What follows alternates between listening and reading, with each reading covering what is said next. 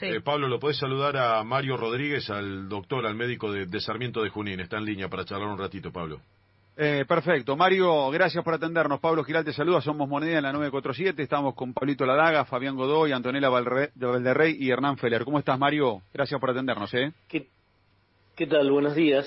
Bien, bien. Por suerte, bien, a pesar de la notificación de estar positivo. Pero estoy bien, sin síntomas, prácticamente nada. Solo una pequeña congestión. Bueno, bueno, eh, bueno, eh, a ver, contanos los protocolos, cómo vienen trabajando ustedes, ¿te sorprendió esta situación y demás?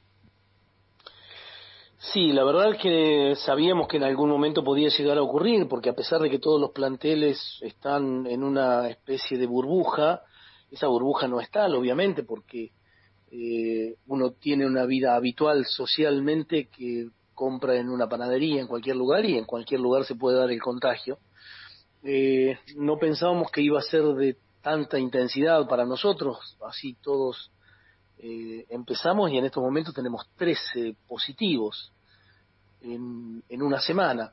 Entonces, eh, los protocolos nuestros son los mismos que fueron aprobados por la AFA y por el Ministerio de Salud, pero lógicamente que cuando hay un entrenamiento eh, están todos los jugadores sin barbijo y a toda velocidad, están a 20, 30 centímetros disputando una pelota y por lo tanto los contagios en esos momentos eh, se cambia. Un contacto estrecho se considera normalmente una persona que está a más de 15 minutos a menos de 2 metros de distancia y estos chicos pueden estar 30 segundos a 20 centímetros o 30 y sin embargo puede existir la posibilidad de contagio como seguramente ocurre. Eh, Mario, ¿corre algún riesgo el partido el próximo domingo con defensa? ¿Hay algún se, puede llegar a plantear ante, ante la AFA un pedido de postergación, ante la Liga, eh, dada la situación que se está viviendo y, y, quizás la situación, sobre todo el tema sanitario, el, tema de, de, cuidar que no, no haya más contagios y que no pueda correr riesgo, en este caso, Defensa y Justicia? Mirá, eso la verdad que yo creo que no, no va a ocurrir. Eh, por el momento los jugadores están que fueron positivos, obviamente que están todos aislados. Eh, nosotros vamos a testear, vamos, digo yo, perdón, lo hablo en general, ¿no? vamos a hacer testeo nuevamente, mm, hisopados son, hisopados rápidos, mañana por la mañana para descartar que haya más contagiados. Así que por el momento no está previsto eso de eh, correr peligro el partido. Bien, compañeros. Sí, eh, doctor, un gusto, eh, Pablo Ladaga lo saluda. Eh, la verdad que está claro lo que dijo, Doc, pero es lindo como eh, sirve como mensaje también. ¿Usted está vacunado?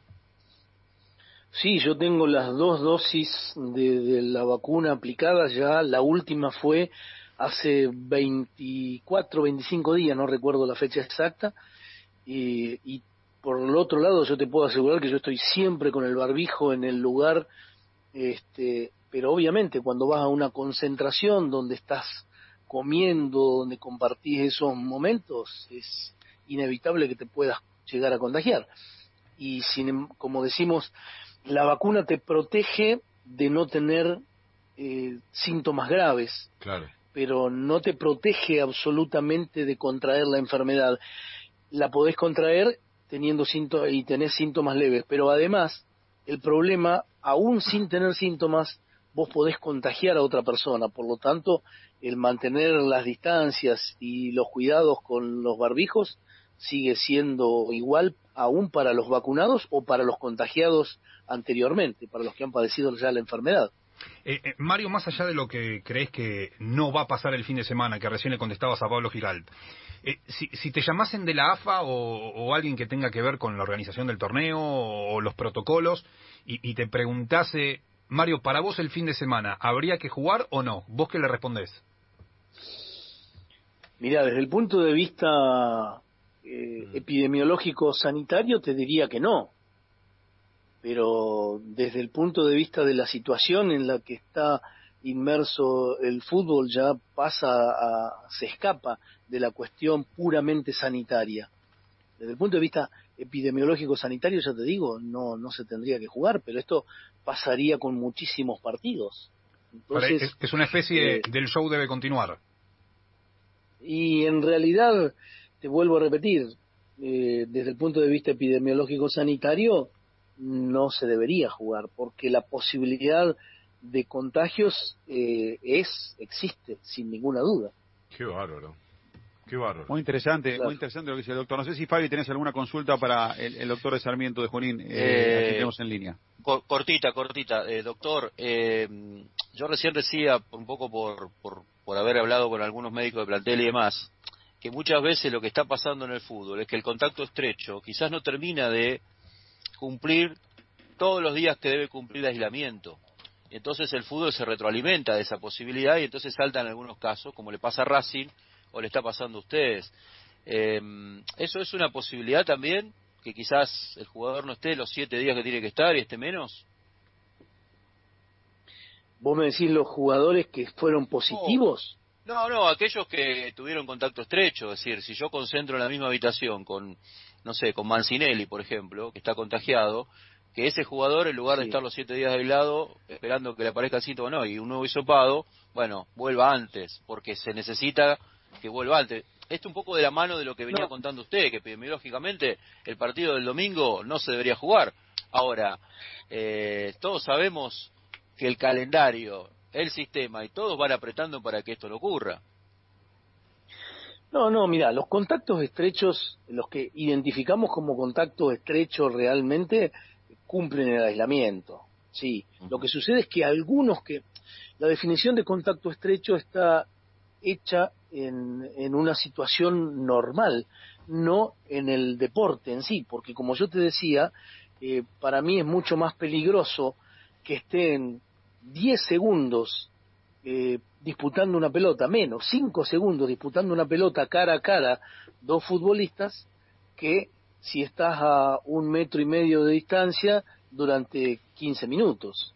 Y sin embargo, uno es considerado contacto estrecho y el otro no. ¿Me entendés? O sea, eh, desde mi punto de vista, la posibilidad de contagio es más cuando están disputando eh, en un entrenamiento que si vos los tenés sentados conversando a menos de un metro y medio de distancia. ¿Me entendés? Eh, no sé si soy claro. Sí, clarísimo, clarísimo. clarísimo. De todas maneras, de todas maneras vuelvo sobre lo mismo. El, el que es identificado como contacto estrecho porque estuvo durmiendo en una habitación con el mismo, con, uno que finalmente da positivo, lo consideramos contacto estrecho y cumple el aislamiento. Eso está, ¿eh? Quédate bien tranquilo que sí lo hacemos porque no queremos contagiarnos, claramente. Eh, Mario, clarísimo, ¿eh? No sé si les quedó algo, muchachos. No, no, claro, muy claro, muy claro. E-, excelente y además este eh, es muy bueno escucharte y poder eh, tener un programa mucho más claro. Muchas gracias, Mario, muy amable. Por favor, buenos días. Que tengas buen día. El, el médico de Sarmiento Junín.